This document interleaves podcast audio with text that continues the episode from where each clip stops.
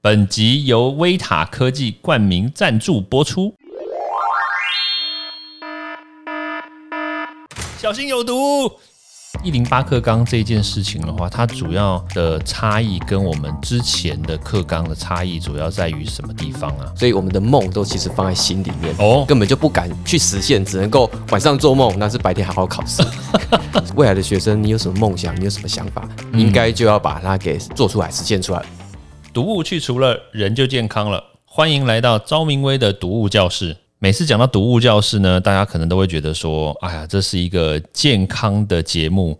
诶，确实我们的节目蛮健康的哦，但是我们并不是每一个主题都在讲跟健康有关。当然，就是吸收一些正面的能量，吸收一些正面的知识，你自然就健康了嘛，对不对？每天排一点点毒，终究你可以把身体的毒都把它给排掉。但是你每天累积一点点毒，你可能就会死掉。好，就是这样子啦。那当然啦，我们一直不断的都是要跟大家介绍一些好的东西，好的。事物，那当然对于我们的教育来说，因为毕竟就是威廉我自己也是教授嘛，我们对于这个教育呢，还是要这个不遗余力的来帮助这个大家，帮助社会大众。那当然了，我们在前面好几集，我们也有邀请我们中原大学的简志峰教授，他来到节目里面畅谈这个地方创生，然后还有这个一零八课纲的一些议题。那当然就是反应非常非常的热烈，有很多的家长他们也有一些留言。然后他们也就说，哎，那那这个一零八课刚出来之后，那这个学习历程啊，怎样怎样的这个问题很多，也搞得他们有点 不知道该怎么办。因为毕竟我们这个年龄层跟现在这个高中生的年龄层，他的教育的这个环节其实已经有很大很大的落差。对，那当然了，因为当时简志峰教授他也有跟我们提到这个，他觉得有一些这个。社会团体啦，还有一些教育的机构，其实都在逐步的在帮这个高中生来做一些这种教学转型的一个计划。那刚好，我觉得确实哦，有些真的做的蛮好的。那我们今天就特别邀请这个简老师，哇，强烈推荐这个来自屏东哦，哦，他真的来自屏东哦，我们的创梦课，来欢迎我们的创梦课的营运长阿明。大家好，我是创梦课的营运长赖正明，阿明，对，阿明，阿明比较贴切。是的，是，哎，创梦课这个名字好特别哦，就是什么意思呢？其实，呃，简单来讲，就是我发现，其实我们那个年代，然后家长就会教我们，就是念书，你不要去管任何的事情。那个每一个科目都考好就好，所以我们的梦都其实放在心里面哦，根本就不敢去实现，只能够晚上做梦，但是白天好好考试。所以说，我们希望说，哎，这些学生，未来的学生，你有什么梦想，你有什么想法，应该就要把它给做出来、实现出来，而不要像我们过去一样，只敢晚上做梦啊，白天就不敢做这样子。哦，所以的创梦课还是有原因的。是的，是呃，不过这个创梦课的初衷跟目标，我觉得刚阿明有讲的很清楚。不过屏东，哎，为什么是在屏？屏东啊，呃，其实这是屏东，主要是我呃的故乡了哈。那过去我是。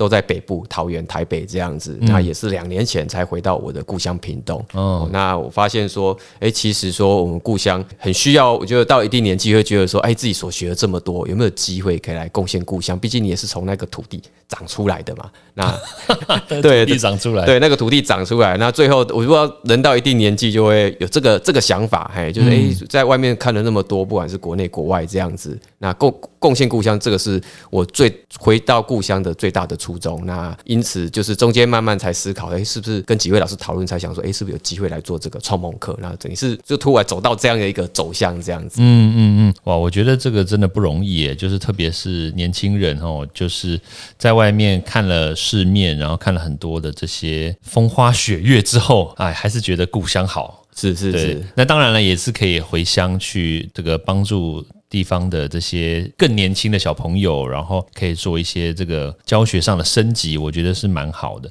不过我们话说回来哈，就是现在这些小朋友他遇到了这个一零八课纲啦，一零八课纲它是一个中央的政策嘛，它不会分城市，也不会分这个乡村，所以意思就是说，城市的小朋友他遇到了这样的状况，相对而言他会有很多的资源，他会有很多的方式可以去处理，但是这个偏乡的小朋友。这个乡下的小朋友，他可能相对而言，他没有办法有相对应的这个教育资源去做对应。那这个这个现在学生到底需要些什么样的东西，可以让他克服这样的难关呢？那其实我自己本身在之前的博士班念的是中央大学网络学习科技研究所，所以有另外一个专长就是网络学习这一块。那我觉得每一个地方有不同的学习方式。那都市因为临近有很多教育资源，它可以这样来运作。可是像在屏东的地方，它其实是台湾最好来做远距教育的地方。哦，那怎么说？因为要做远距教育要够远了。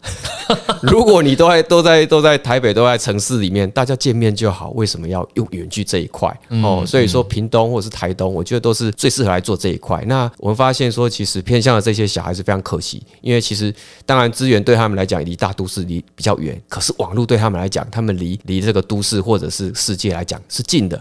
但他们却不懂得善用这样的资源可以做些什么，特别还有就是说，其实地方的议题会比都市更精彩，嗯，更更更多元这样子。那这些其实他们在观察上都没有都没有机会去发现，就觉得非常的可惜。所以我那时候回到屏东就觉得，哎，其实我当初所学的这个东西最适合的就是在我的故乡发展。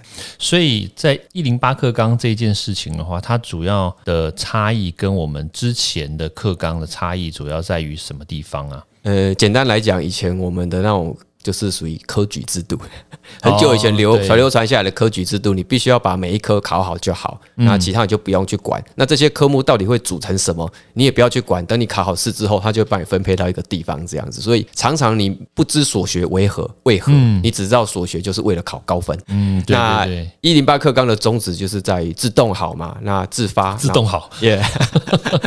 自发，然后互动跟共好这样子，那这个其实简单来讲，有点像我们大学在做专题那样。你最后所学的，不管是任何科目，国音数字社或选修科目，或是任何东西，你必须要完成组装成一个东西。你以后到社会上也是一样，你必须要做一个 project，一个产品或一个什么。那没有没有一个。工作就让你就是就是只有考试这件事情，嗯，所以说这个部分的话，就是它整个非常大的一个转变。那也也其实跟整个呃国家的脉络也有关呐，因为过去的那种体制是呃让大家就是代工体制，所以你不太需要说最后组装起来是什么，你只要把你那个阶段负责好就好。对。可是我们已经慢慢走向创新创意的体制，需要的学生跟教育的方向已经整个不太一样。所以意思就是说，他们呃这个可以这样说吗？像是我们到硕士。班的时候，我们才需要开始写一些论文，甚至是在。大学的时候，可能大三、大四开始写一些专题，但是我们把这样子的技能，把这样子的这个事情，把它套用到这个高中生身上，可以这样说吗？是，大概就是这样的概念。那其实就是让他在高中或国中阶段就去思考，我未来要要做什么，要走什么样的科系。这样，那跟我们过去不一样。我们过去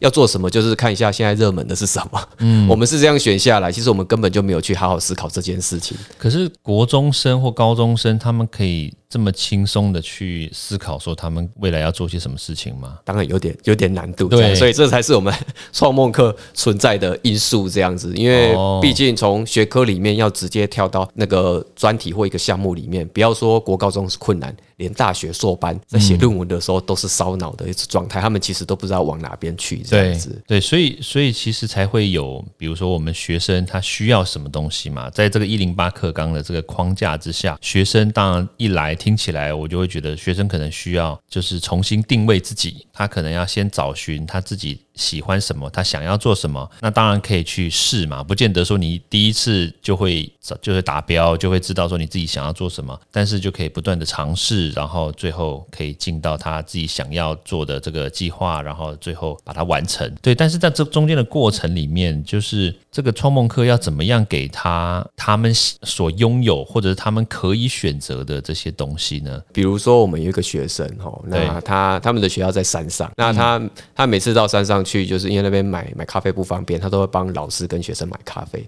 那所以从在我们的对谈过程当中，他就是讲到这件事情，我们就引导他说：“那你这个部分是不是可以解决这个咖啡会在车上会倒掉的问题？”哦，哎，我们我们是不是可以来这样做？然后就开始慢慢思考说：“哎，就要就做一个稳杯架，可以让它非常的稳定。”那再加上疫情的前两年因为疫情的关系，我们又把说：“哎，那万一你买上去的咖啡大家一起喝，你你知不知道谁有发烧或什么之类的？”我们再把这样的概念再融入那个稳杯架咖啡里面。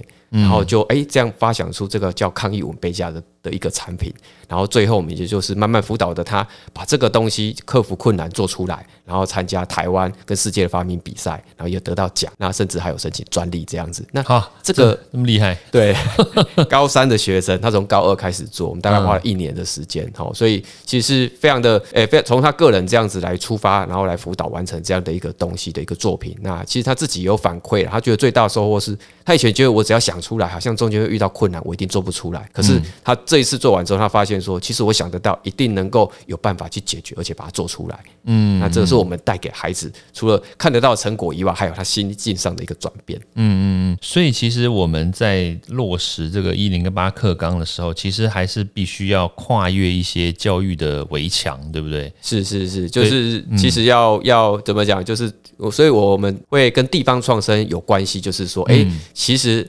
你在学校所看到的这些议题，都是在地方，都是在你周遭。那那书本只是引导着你，让你知道那一些事情，这样，但并不是让你就是只有看着书。所以你必须还是要行行万里路，到各地去看看，或到你的周遭去看看。嗯，那这样你的所学，你才知道我所学为何，我是要解决什么样的问题。那将来我可能会在什么样的位置上，才会清楚。所以就是还是要总结，要到这个在地链接我们学的东西，然后跟他想做的事情，是要跟他的生活圈。有息息相关，是因为因为其实我们会一开始像比如高中或大学的设定，我们会希望他在周遭啦，因为他第一能够去的地方没有办法到太远，而且没办法常去。如果你研究太远的地方，最后你只能够拿网络上的一些资料来来没有意义了。对对对，那如果是你旁边的环境，你周遭的环境，你可以常常去观察。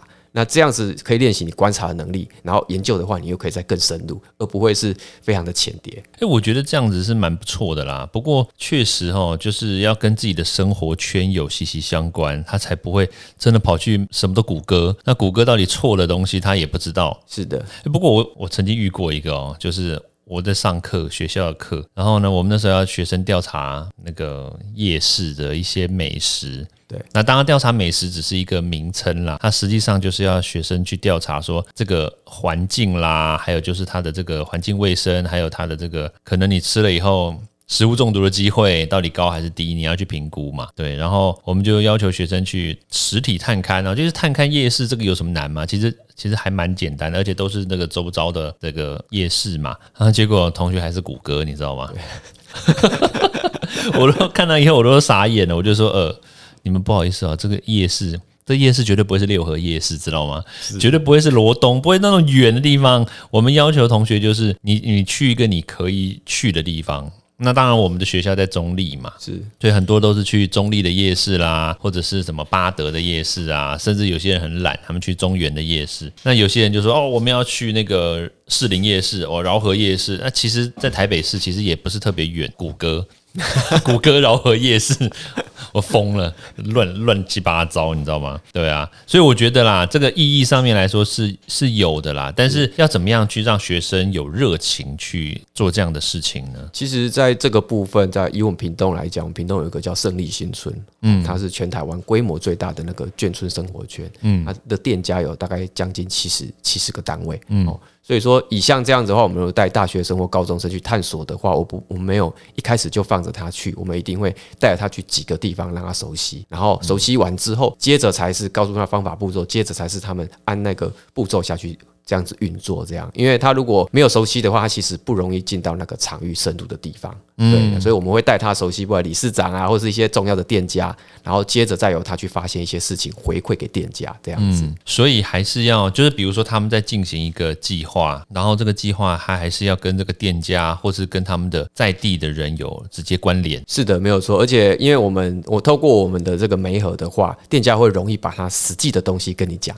它的营运的状况，那那些你取得真实的资料、状况的资料，你的研究才会有意义。对对对，不然的话你自己去收集就会，诶，或者是他对你不认识，他不不不容易把他真正的状况跟你讲这样子。所以透过我们的话，他可以一个完全的实战的训练。所以创梦课的角色就是比较介于在中间，对不对？是，就是嗯，一个比较中间美好的角色，让他诶，让他知道说诶，跟地方的连接，那他所做的学科如何来帮助，比如说这个店家。好，假设他行销上有困难问题的话，你有办法用统计的方法来帮他找出问题的点是哪里，然后给予他建议，然后最后比如说做个简报，让店家来参考。那虽然要不要采用是由店家去决定，但起码我们有做到这整个完整的。哦，听起来这样慢慢就有这个这个真的产业的这个好处啊，或者是产业的这个获利的机会就就来了，对不对？是，所以店家会愿意跟我们合作，就是说，哎，他因为其实学生他不一定有很多的资源，可是他最宝贵的是创意。嗯，所以说店家会觉得，哎，这些我从来没有想过。他对对于他来讲，他就会获得这些创意，而且其实学生也不会偷偷偷他的商业的模式的点子，这样，所以他就会很放心，哎，让他去这样子操作。哎，所以这样子的这个机会的话，其实多吗？其实现在来说，哎，其实因为我在屏东的话，不只是胜利新村，我们各个地方创生的店家，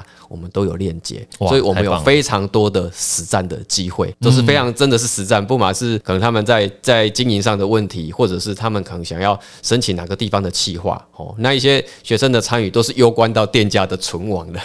就是说，那个店家一定是有一些状况，他们才会来伸手求援。对对对，或者是他们本来经营的好，可是还某些地方是他们困难的地方。所以在这之前，我们都会带着学生去访谈，把这些东西给抽丝剥茧观察出来。这样，哎，我觉得创梦课他在。在这个地方扮演的角色，已经不只是在教育上面呢。教育只是我当我们在面对学生的时候，说你可以从这个地方获得一些这个产业的经验跟产业的一些这个方向。但是如果说更具意义的，就是你在这个面对产业、面对这个公司行号的时候，其实你可以帮助他们做产业升级。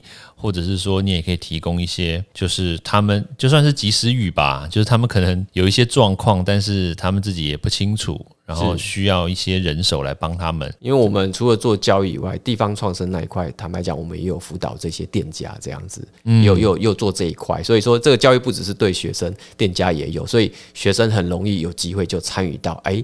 这个店家是如何被辅导，或者是说，哎，他们提出什么的问题等等。哇，哎，我觉得这个蛮不错的。有什么样的店家是你比较印象深刻的？比如说，就是哎，最近我们帮忙的就是这个屏东的双流道之义这样子。哦，他他们其实，哎，他们其实在台那台九线上，然后他们生意其实很好。但是他们想要诶再进驻到双流森林游乐区里面这样子，但是呢，对于店家来讲，他不太会写企划跟画图哦，画设计图这样子。对他可以跟那个诶跟跟农委会讲说我要怎么做，我要怎么做。可是对于文字或图像的表达，对他来讲是困难的。对，所以我们就可以找了两组学生，诶，一组是会写文字的，一组是。对建筑有兴趣、会画画的，然后又又这样的学生，然后再加上我们创梦课的介入，把这样的东西给整合好，那顺利就帮这个双流道之一就标到这个森林游乐区里面的贩卖部，然后就成立了这个双流的生之翼。那现在也已经开始营业这样子。所以我觉得哦，这个创梦客可以做的事情其实蛮多的。是是是，而且它还有一个东西，就是我们东西不太会固定，是一种变化，因为你遇到的店家或状况是不太一样的。对，所以像。刚才那个双流的道之一，我们就因为那个业那个老板有跟我们讲到说，他其实想要回馈地方，所以我们就想说，哎，那你是不是未来的那一件生之一获益，就可以有一些部分来回馈地方的教育？他也同意这样子，所以我们又把那个东西又把它加进去。所以我觉得每一个案子都是一个不一样的感觉，而不是一种复制。所以这样子就会有一个这个怎么怎么讲呢？善良的循环，对，当然必须要永续嘛，因为我们不能够做这些公益。总是靠政府的补助，所以他如果有商业运转的模式，又赚了钱，那他当然在回馈地方百分之五、百分之十也好。那这样子他赚的赚的，如果更多的话，回馈就会越多。那我我们也可以在用利用这样的运用这样的费用去帮忙地方。对啊，所以其实在这个学生身上的话，他们就可以透过这样子的企业，然后他转型了、升级了，然后他也赚钱了，然后他所提供的这个。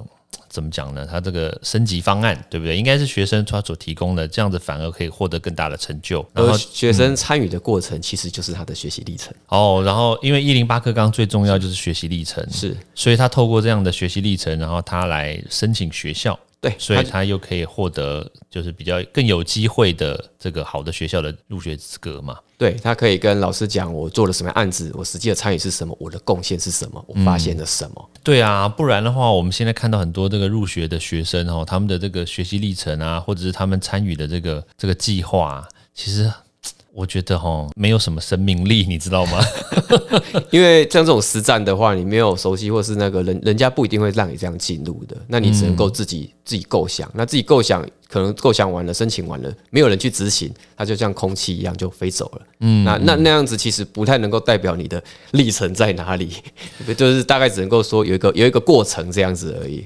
对啊，我觉得这个真的很重要诶。但是你们现阶段来说，你们的就是可以收的学生的能量有多多少呢？一次，比如说一一年，或者是有多少学生参与？呃，其实我们的方案有分 A、B、C、D 哦，还有方案，对，酷。那 A 方案就是比较属于工作方，那我们会到各校去办，那也欢迎各校来找我们办理这样子，高中或大学，那那个可能就是一天两天，那一次可能就是二十三十个人左右，嗯，那那个是让大家初步的了解，对这个这个地方创生或者是印发课纲等等一些事情，对。那 B 方案的话，哎，你有兴趣，这三十个学生里面有几个开始有兴趣之后，才会进到 B 方案，哎，我们带你学习一些课程，然后线上的也好，或是需要的一些技能，然后。再深一步才会进到 C 方案，那个就比较属于个人或者是两三个人的 team 的一个方案，嗯，因为那个是属于专案的，像公司的专案一样经营这样子，然后才去进行。然后最后 D 方案就是相谈课，就是你们已经完成一个 project，而且正在进行的，那你们也知道做什么，只是要回来咨询我们就可以了。所以我们有这样的一个步骤来来运作。嗯，你们还会收钱吧？哎，会会会，当然，我因为我们是 商业的的运转。我目前我们状况是这样，就是当然是每一个方案是有收收那个费用的部分，但是我刚才有讲到，其实我们还是会做一些公益。那公益就像刚才讲的双流道之意，我们协助他完成那个呃标案之后，永续他会回馈百分之十，那个可能一两我们的一层两层就会用那样来做我们公益的项目。嗯，对，从企业的回馈过来。哇，这真的很棒哎。对啊，如果说真的有这个需要的人的话呢，或者是需要需要，不管是学生也好，家长也好，或者是企业也好，如果说当你在面对一些问题的时候，如果有人可以在旁边帮你们做协助的话，其实真的可以让你一加一大于二。是是，对。而且而且，我觉得啦，在做这个地方创生的时候，其实都会给很多学生不同的想法跟人生不同的历练。我觉得这个很重要，因为会有这样的想法，其实像像我们像阿明啊，其实都会都是历练过，然后有就是曾经发生过。我们的教育上面，可能你觉得有失望啦，你可能会觉得说，这个教育上面其实要怎么做会更好。相形之下，我们就让他可以付诸实现嘛，对，让他可以真的让学生可以从中间获得一些成就，然后学到一些东西，把这个学习历程放到他的这个申请学校的这个资历里面。对我觉得这个是非常非常好了。是是，就是学生其实做完不只会看到成果以外，还有就是心里莫名的成就感。哎，你帮助了一个地方。哦，像刚才讲那样案例，他可能间接就直接帮助地方增加了四个工作机会，嗯，一个偏乡这样这样的四个工作机会，四个工作机会，对，就是那你要想象狮子乡，它全乡也不过是四千多人而已，对。对，那人数是非常的少，可是当然帮地方，哎，能够有这样子，其实你也会觉得哇，我真正真正帮到了地方，运用我所学，我会画的图，我会写的文字，我会做的企划来做这件事情，哇，我觉得这真的很棒哎，就是这个企业可以。转型，然后最重要就是学生他真正可以活在他的喜欢还有他的这个生活圈里面，然后他学到一些他可以想学到的东西。是是是，然后我我们也都是尽量让他就是从他学校所学。其实国音数字社那些并不是不重要，但是你要如何把它运用到你这个这个这个专题专案里面，那才是我们最重要，就把它转化。对，其实像刚才讲到那个抗议文杯架，它其实用的是物理的原理，对，基础的物理原理。但是真正把它做到这个项目是如何而来？这个过程我们希望让它完整的体验。嗯，哇，我觉得创梦课真的非常非常的棒，而且非常有热情。对，如果说我们真的要。让这个教育做改革的话，就大家一定要来支持一下创梦课。是是，对我们当然当然我在这边啦，我们也就是呼吁啦，就是就是你当然你不见得是你的企业遇到一些状况，但是如果说你想要站出来帮助更多的这个偏乡的小朋友，让他们可以更加的去实现一些这种在地链接跟地方创生的这些这种机会，然后甚最后可以帮助他们。实现这个这个一零八课纲的这种这种教育机会的话，其实我觉得都可以来帮助一下这个资助一下创梦课。是是是，就是不不管你是个人或者是诶公司，那你们对这样有需求或者是那个的话，可以上脸书，我们搜寻创梦课，可以跟我们联系这样子。哇，太棒了！有粉砖，有有有，可以跟我们联系一下你的你的你的状况或者你的问题。其实我有去看一下粉砖呢，粉砖其实蛮。精彩、蛮热闹的。是，就都是我们实战的案例啊，实战。所以我们我们我们比较少拿其他其他人的案例，但是都是都是我们实际去做的一个案例。所以那个东西可能堆叠的速度比较慢，可是是蛮扎实的。嗯嗯嗯，哇，太棒了！我们今天真的非常开心的邀请我们创梦科的营运长阿明来到我们这边的节目，跟大家做分享。然后，那当然我们也希望说，这么好的东西，这么好的一个计划，还有为教育做这么多事情，这个绝对不可以只有我们几个人知道，是一定要让大家都知道。那谢谢赵老师的那个，谢谢赵老师的邀请。那也希望大家可以多多支持我们创梦科，太棒了。那我们今天就非常谢谢我们的阿明来到我们节目，那也谢谢大家支持喽。好，大家谢谢，拜拜，拜拜。欢迎大家到 Apple Podcast 或各大收听平台帮我订阅、分享、留言。有任何问题或想知道的内容，也欢迎大家来找我讨论哦。